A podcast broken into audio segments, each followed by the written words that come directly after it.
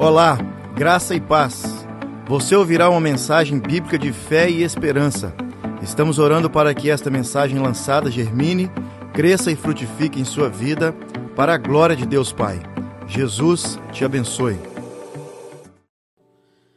Quero agradecer à igreja, aos irmãos que nos deram a oportunidade de estar aqui desde ontem, encontro de casal, tempo muito especial com os irmãos aqui. Fui abençoado, sei que abençoei os irmãos também.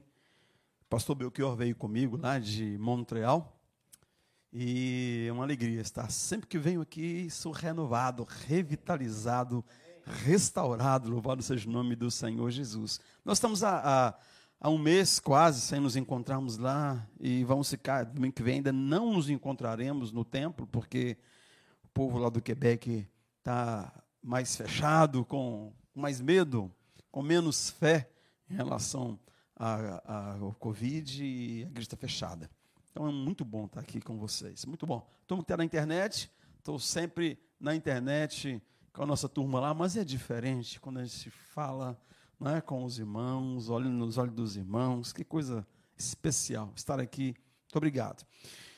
Lá em Jeremias capítulo 18, nós vamos ler um texto para falar sobre restauração, tempo de restauração. A turma que já me ouviu no primeiro culto, vai ouvir de novo. E que seja uma palavra nova para o seu coração, assim como louvor. Algumas músicas foram as mesmas e eu fui abençoado. Seja você abençoado. A palavra do Senhor realmente enraize na sua vida. Vamos lá. Jeremias 18 diz assim: Palavra do Senhor que veio a Jeremias dizendo: Dispõe-te e desce à casa do oleiro e lá ouvirás as minhas palavras. Desci à casa do oleiro e eis que ele estava entregue à sua obra sobre as rodas. Como o vaso que o oleiro fazia de barro se lhe estragou na mão, tornou a fazer dele outro vaso, segundo bem lhe pareceu. Então veio minha palavra do Senhor. Não poderei eu fazer de vós como fez este oleiro, ó casa de Israel, diz o Senhor. Eis ser como barro na mão do oleiro, assim sois vós na minha mão, ó casa de Israel. Obrigado pela palavra e pela presença poderosa do Senhor aqui, Pai querido. Fala conosco. Precisamos dela a todo instante, a cada segundo. Em nome de Jesus agradecemos pela graça, pela ação do Senhor. Amém. É tempo de restaurar a fé. Eu sei que essa igreja está comemorando, celebrando mais de 20 anos servindo ao Senhor, enviando obreiros para lá e para cá. Aliás, fui enviado, eu e minha esposa, para Montreal por vocês e queremos ali honrar o Senhor e vocês que nos enviaram. Mas precisamos de restauração. 20 anos depois, a gente precisa de mudar umas coisas na vida da gente. A gente precisa de dar uma renovada. Eu me lembrei, pensando em restauração, de um Passat velho que comprei para restaurar. Era sonho de menino. Quando eu fiquei gente, o carro já não, já não era mais aquela coisa. Quando eu era menino, era o carro do momento. Quando eu era podia comprar, já não era lá o carro do momento. E eu podia comprar um carro velho para restaurar. E entre outras coisas que eu fiz naquele carro, sabe o que eu fiz? O carro era branco. Mandei pintar de verde. Ficou parecendo o quê? Ladrão de carro escondendo produto. Meu querido, toda restauração que é só maquiagem dá um trabalho. Eu tive que gastar muito mais, convencer a turma da delegacia que não era roubado, que era meu mesmo, que eu paguei, comprei, pintei de verde, mandei pintar e estava tudo bem. Então eu queria uma restaurada naquele carro, porque era o, o carro dos meus sonhos. E depois que tem que ficou pronto, deu tanto trabalho que eu vendi logo para lá, porque era uma restauração, era um, é um carro velho, pintado de novo, de outra cor, e não foi lá muita coisa.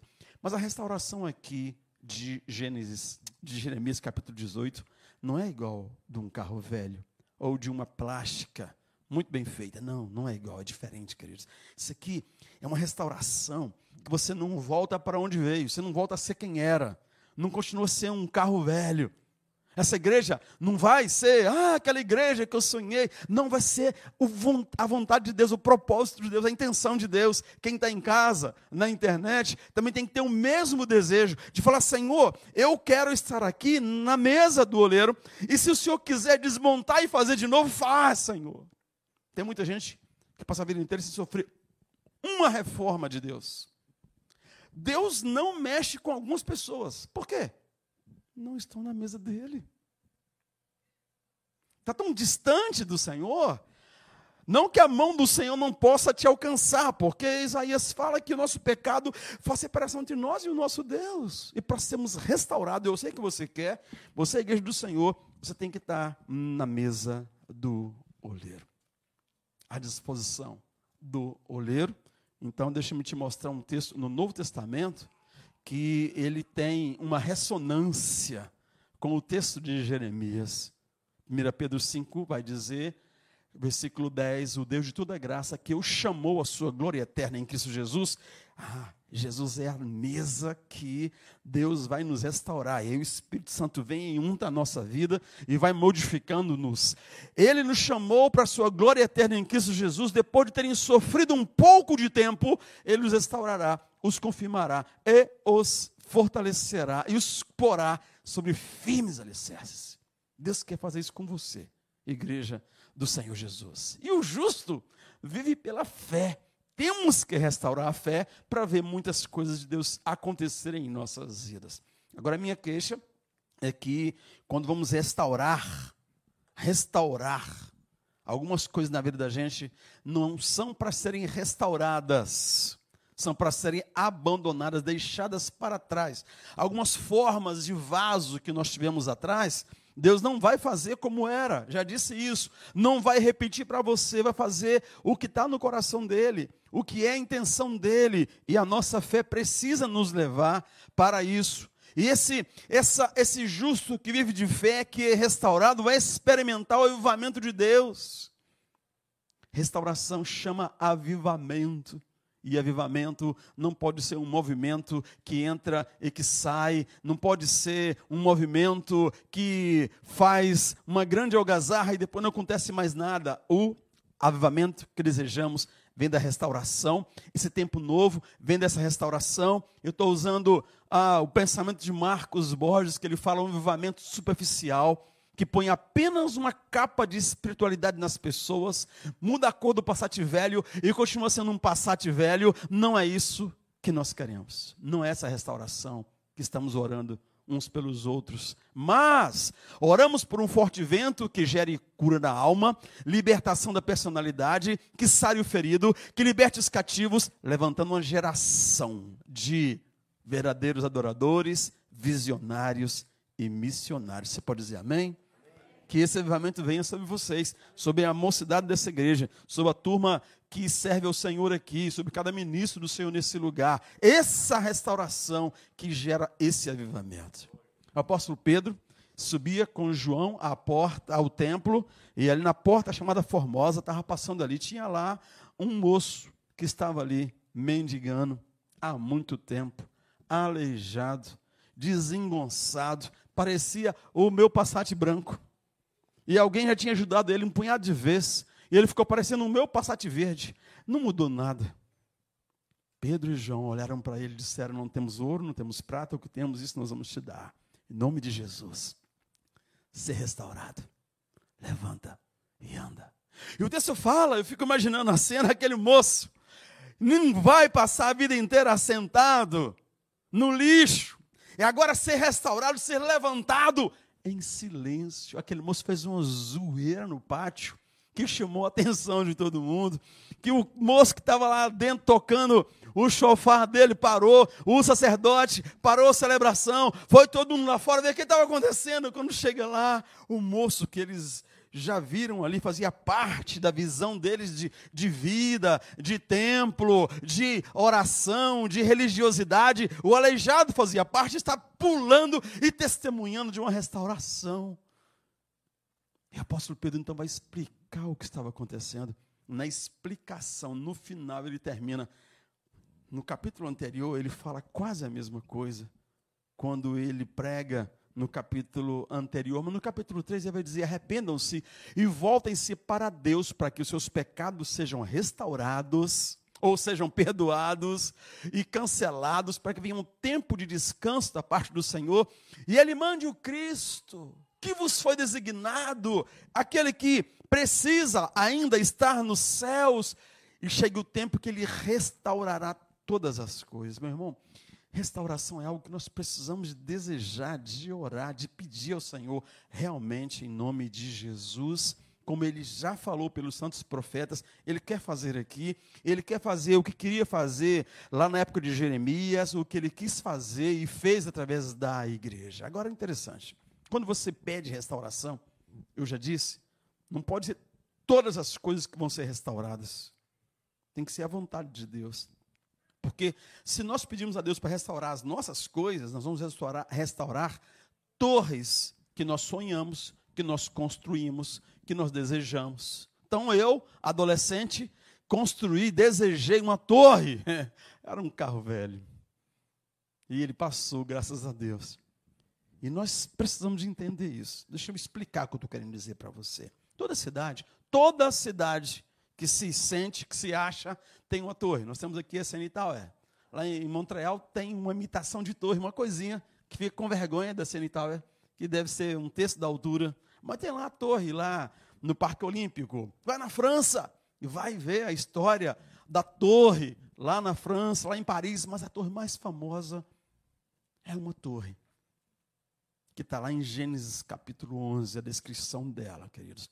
Eu queria olhar para ela para repreender na sua vida e na minha vida a motivação de construir torres, de restaurar carros velhos, para começarmos a construir altar ao Senhor em nome de Jesus.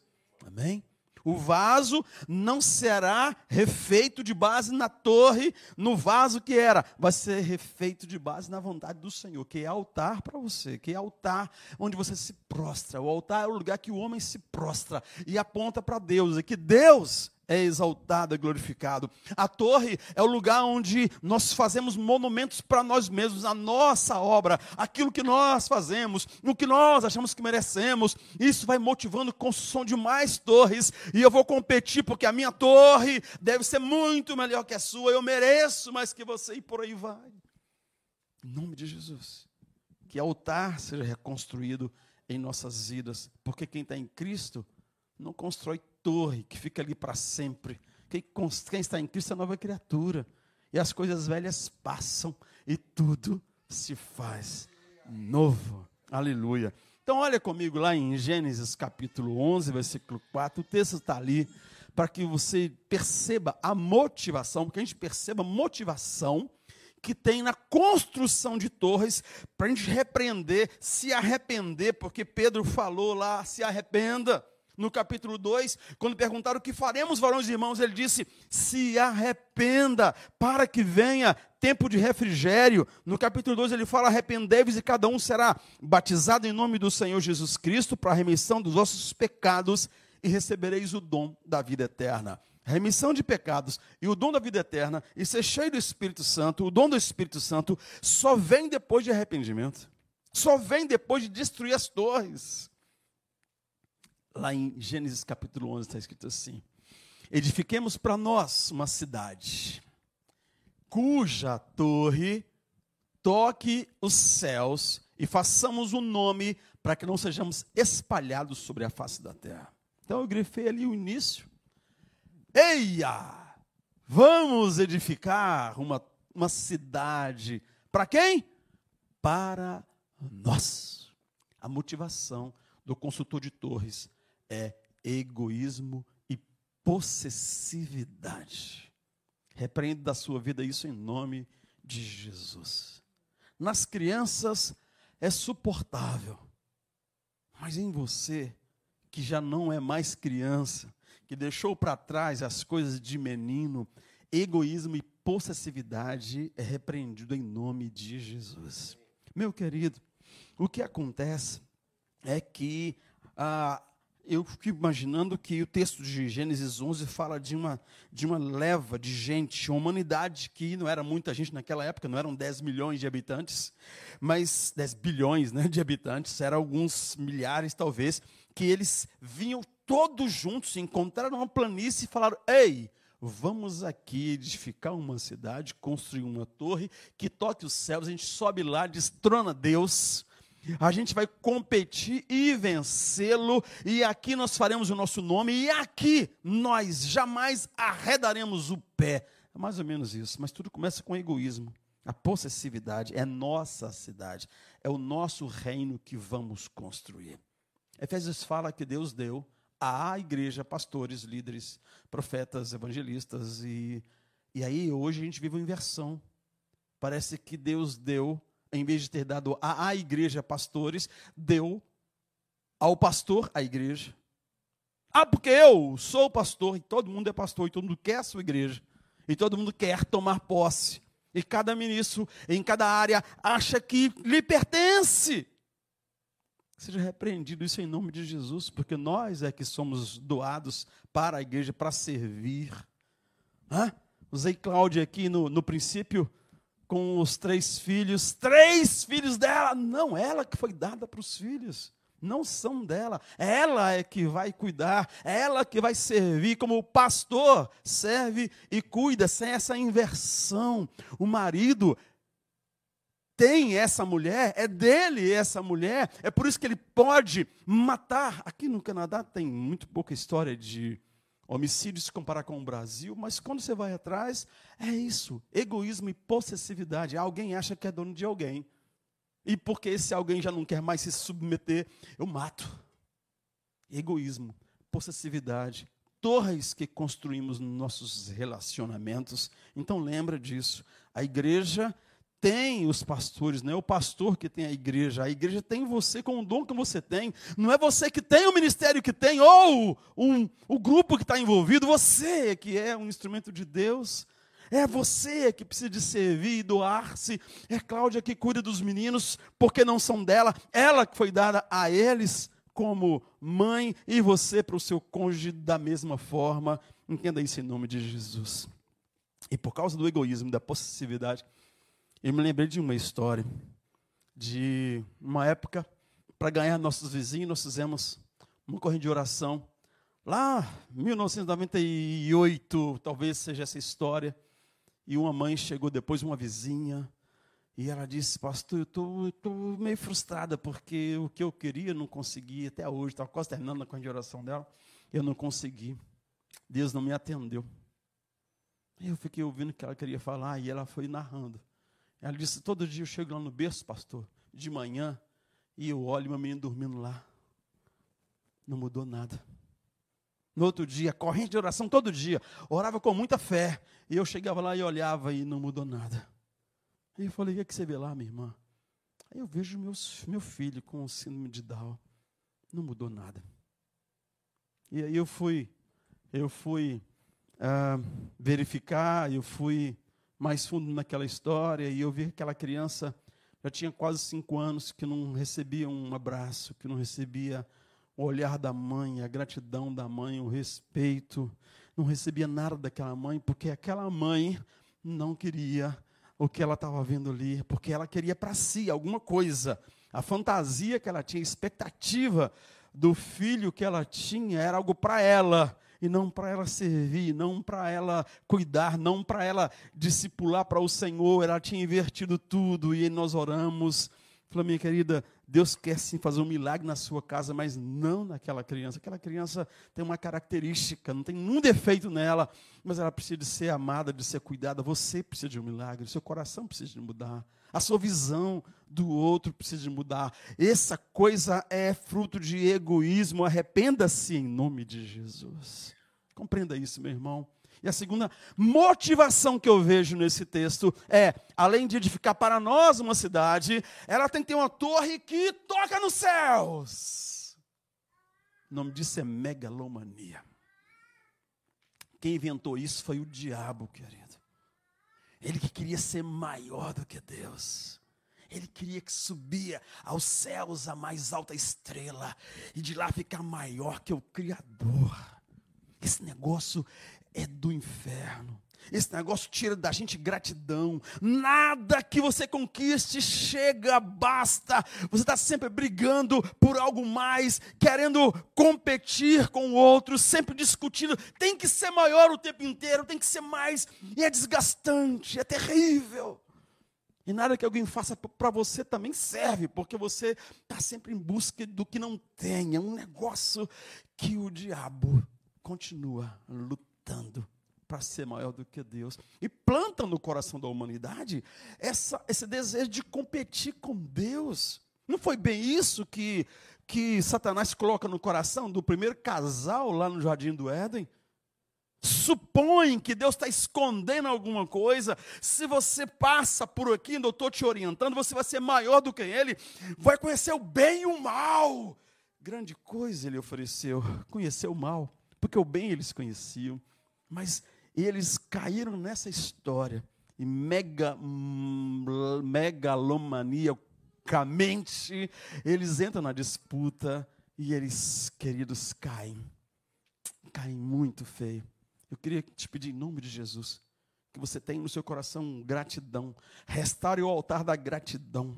Restaure o altar de colocar você no seu lugar e o Senhor no lugar dele. Convém que ele cresça e que eu diminua se a sua megalomania for de ver o reino de Deus crescer, porque Ele nos tirou do império das trevas e nos trouxe para o reino do Filho do seu amor. Império é isso, é alguma coisa que eu tenho o cetro, que eu mando, que eu, que eu resolvo. No império eu sou imperador, mas aqui no reino de amor, eu sou servo. Eu estou à disposição do rei, e esse rei é rei de amor é reino de amor, não é império de trevas, não é império de egoísmo, não é império em que eu sou o centro dele, mas aqui eu sou junto com você a igreja que o pastor falou agora mesmo, igreja do Senhor Jesus. Caia por terra toda a torre de megalomania e que seja construído um altar aí que engrandeça a Jesus e que nos coloque nesse lugar, descansando no reino do Filho do seu amor. Uma terceira coisa, na motivação da construção de torres, é a idolatria da reputação. Está embutido, já falei disso aqui. Você já entendeu. Porque eles disseram assim: façamos célebres os nossos nomes. Coisa interessante. Hoje eu vi aquele videozinho da, do bebê do bebê. Baby Shark, ok, Baby Shark, Baby Shark. 10 bilhões de visualizações. A Terra não tem 10 bilhões de pares de olhos. Mas os meninos já explodiram aquele negócio. E a gente fica assim, ah, 10 bilhões de visualizações. Se o meu TikTok chegasse a 10 mil e eu ficar doidão, a gente fica assim envolvido nesse negócio, sabe, da idolatria, da reputação. Eu fico pensando que foi lá em, uh, lá em Babel, lá naquela cidade, que alguém pensou pela primeira vez, se um dia hein, eu fizesse um negócio parecido com o que lá no futuro chamariam de Facebook, redes sociais, aqui, ali, acolá, essa coisa toda. Foi lá que tudo foi gerado, pensado, sabe? A idolatria da reputação. Pastor Ronaldo Lidório, amado e conhecido de todos nós, tem um livro que ele fala de liderança e que ele discute isso. O caráter versus a reputação. No altar do Senhor, Deus molda o nosso caráter. Nessa guerra infernal, nós queremos aumentar nossos likes, nós queremos a nossa reputação em alta e a gente precisa de passar por cima dos outros, precisa de maquiar umas fotos, precisa de, de, de Photoshop, precisa de um tanto de, de ferramentas que gerem no outro inveja da gente. O cara dá um like assim, ó. Por que, que não sou eu? Os likes são assim. Pessoas estivessem na praia agora, Vitor, a gente aqui a 25 graus, como fez ontem, você lá na praia postando, morrendo de febre do Covid, mas ia lá, aquela postagem boa para foto, e a gente dá um like aqui. Por que eu não estou lá? Sabe? Idolatria da reputação, nosso, nossa inveja, nosso egoísmo vai mantendo esse negócio. Ai, querida, você está lenda. E aí nem sempre é aquilo que eu estou realmente sentindo. Querido, vamos pensar nisso. Que Ele cresça. Que Ele seja exaltado em nossas vidas, em nome de Jesus. Em nome de Jesus. Eu quero mostrar para você então essa coisa de fazer célebre o nosso nome. Cada vez que a gente. Isso pode ser de maneira simples, de maneira. Como eu estou brincando aqui com a história das redes sociais, mas às vezes de coisa séria. Mas, às vezes a gente escrevendo, ou a gente fazendo alguma coisa muito importante, ou pregando, a gente começa a construir torres também em lugares que é ainda mais difícil de perceber que a motivação é isso. A idolatria da reputação, e nós somos assim, e temos que nos arrepender, como Paulo, como Pedro fala lá, duas vezes no capítulo 2 e no capítulo 3, arrependa-se para a remissão dos pecados e receber o dom do Espírito Santo. A última motivação que eu vejo lá no texto é o finalzinho, a última frase, a última motivação, a última intenção, aquele, aquele bando de gente reunido naquele lugar, fantasiando uma cidade perfeita, com uma torre poderosa que destrona Deus, que tira Deus de lá, que compete, que vai acima, que vai acima das estrelas, que mantém o seu nome, para que não sejamos espalhados pela face da terra. Tem uma resistência aí. Eu não vou fazer isso. Tem uma pirraça embutida ali. Não vamos arredar o pé daqui porque Deus havia mandado que a humanidade se espalhasse, enchesse a terra, dominasse, trabalhasse, administrasse, cuidasse mas não com a suntuosidade de torres, na simplicidade da terra, da relação com a terra, da relação com a família, com a criação dos filhos, com a adoração do Senhor. O altar não podia ser de pedras lavradas, o altar era de pedras naturais, pedras que se acumulavam ali. Lembre quando atravessou o Jordão, o Senhor mandou tirar doze pedras ali e fazer ali um, um lugar para que fosse lembrado, mas não era nada extraordinário, apenas doze pedras tiradas do rio, apenas a experiência do dia a dia, apenas o que Deus te fez, glorifica, não esquece, anuncia depois para o seu filho, em volta da mesa da Páscoa. Era a coisa mais simples. Estavam ali os elementos, mas com tanta alegria, com tanta gratidão, com um ambiente de, de, de uma relação de altar,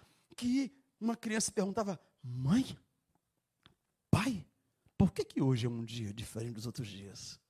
Aí o pai, com simplicidade, contava a história, porque Deus nos livrou lá do Egito nos fez sair de lá com mão poderosa, com o braço estendido. Ele nos tirou do Egito, nos levou do cativeiro, nos fez livres, nos deu tudo o que nós temos aqui. Esse tudo aqui não era megalomaníaco, era apenas para comer a família e mais uma família. E se aquela família não pudesse comer todo o cordeiro, nós não podemos comer o Senhor pela metade. Ele disse: Quem não comer da minha carne, não beber do meu sangue, não tem parte no meu reino. E não podemos comer só um pouco, só uma parte, só o que nós gostamos. Tem que comer todo o cordeiro. O cordeiro não podia sobrar para o outro dia. Então, se você não dá conta sozinho, chama uma família, mas que todo mundo fique satisfeito, mas que se coma todo o cordeiro, porque nós precisamos de nos alimentar de tudo de Deus e de tudo aquilo que Ele tem para fazer em nossas vidas. Queridos, o avesso do ID está na motivação de Torres. Eu quero construir alguma coisa aqui e ninguém me tira daqui. Ninguém me tira daqui. Não arreda o pé daqui. E a ordem de Jesus para uma igreja saudável é ide e fazer discípulos. Ide por todo mundo. Ide pregar o evangelho.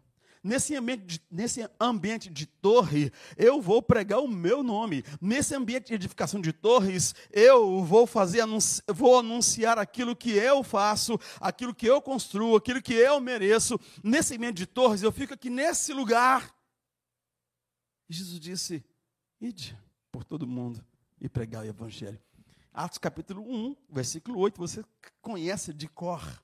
Recebereis poder ao descer sobre vós o Espírito Santo e ser-me-eis testemunhas, Jerusalém, Judéia, Samaria e confins da terra.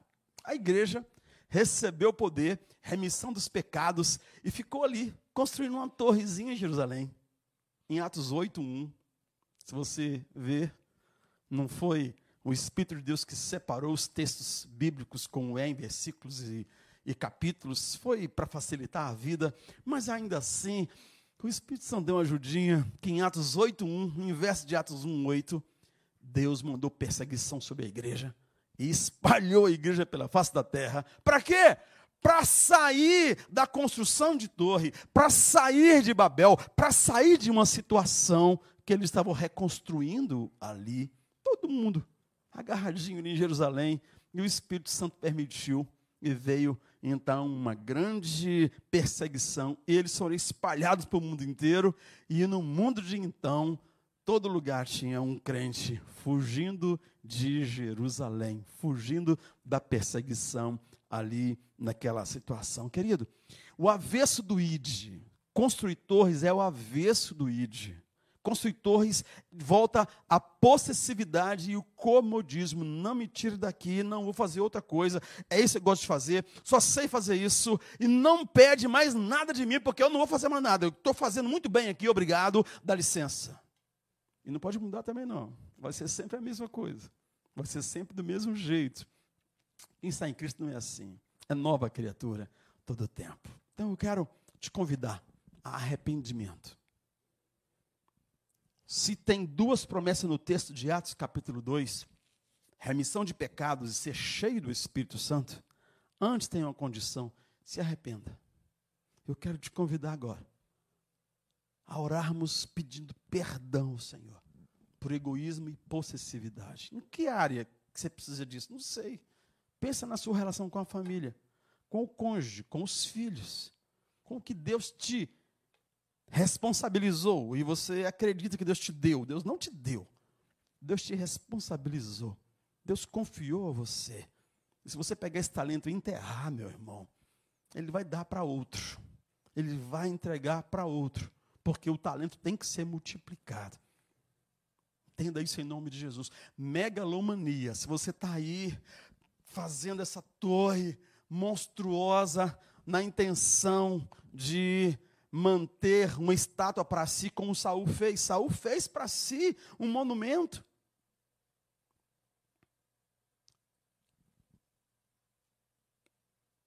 Quantos no Velho Testamento fizeram para si monumentos? E o Senhor depois foi lá e desmonta. Lembra de Nabucodonosor? A grande estátua que ele fez? Para si, de si. E quem faz estátuas, quem faz monumentos megalomaníacos, vai no mínimo exigir que quem está em perto adore. Faz todo sentido, né? O cara constrói uma torre de ouro, de, sei lá, vinte e tantos metros de si mesmo, e todo mundo vai ver e não vai adorar. Por favor, ajoelhe aí e adore estátua de Nabucodonosor, megalomania, idolatria da reputação. E cá embaixo os meninos brigando, disputando quem ia agradar o rei. E aí Daniel foi parar na torre, ou na cova dos leões. Comodismo e rebelião. Os três irmãos, amigos foram parar na fornalha que ardia sete vezes mais do que o normal, porque não se dobraram diante daquela estátua megalomaníaca. Mas nós, talvez tenhamos que nos arrepender do nosso comodismo. Uma, uma rebelião disfarçada, escondida, mas que mantém você no mesmo lugar, sem ser frutífero no reino de Deus, para nada, porque você está construindo a sua torre e nos arrependemos hoje em nome de Jesus. Feche seus olhos, ora comigo. Pai, nos arrependemos. Alguns de nós já fomos batizados até em nome do Senhor, mas ainda assim, Pai querido, nós nos arrependemos porque estamos continuamente a construir torres. Perdoa-nos, Pai. Nós não estamos construindo torres, alguns de nós, mas ainda temos a batalha dessas motivações, egoísmo, possessividade, megalomania, idolatria da reputação. Senhor, queremos caráter restaurado, queremos como vaso na mesa do oleiro ser, ah, Senhor, achatado, amarrotado. E se esse é o sofrimento que temos que ter para ser restaurado, Senhor, manda esse sofrimento para que haja restauração, avivamento que gere caráter restaurado, Senhor, avivamento que gere homens e mulheres frutíferos na tua presença, avivamento que gere famílias que se que são, aleluias, construtoras de altar, cada casa um altar, cada coração um altar, a glória do Senhor no meio da igreja, a igreja, um lugar que o Senhor se agrada, em que o altar, aleluia, aponta para Jesus, aponta para a cruz, onde somos também crucificados com Ele. E o Deus de toda graça que nos chamou à sua glória eterna, nos restaure, nos aperfeiçoe, nos fortifique e nos leve para firmes fundamentos, em nome de Jesus. Pai, que essa igreja continue mais 20 anos restaurada, de cara nova, com a cara nova que o Senhor quer dar para esse vaso, porque somos barro nas tuas mãos, na mesa do oleiro, Senhor. Nos arrependemos de nos ter distanciado, de ter ficado de longe, de ter, ó oh Senhor, nos afastado da tua mão, em nome de Jesus. Amém. Deus abençoe, igreja.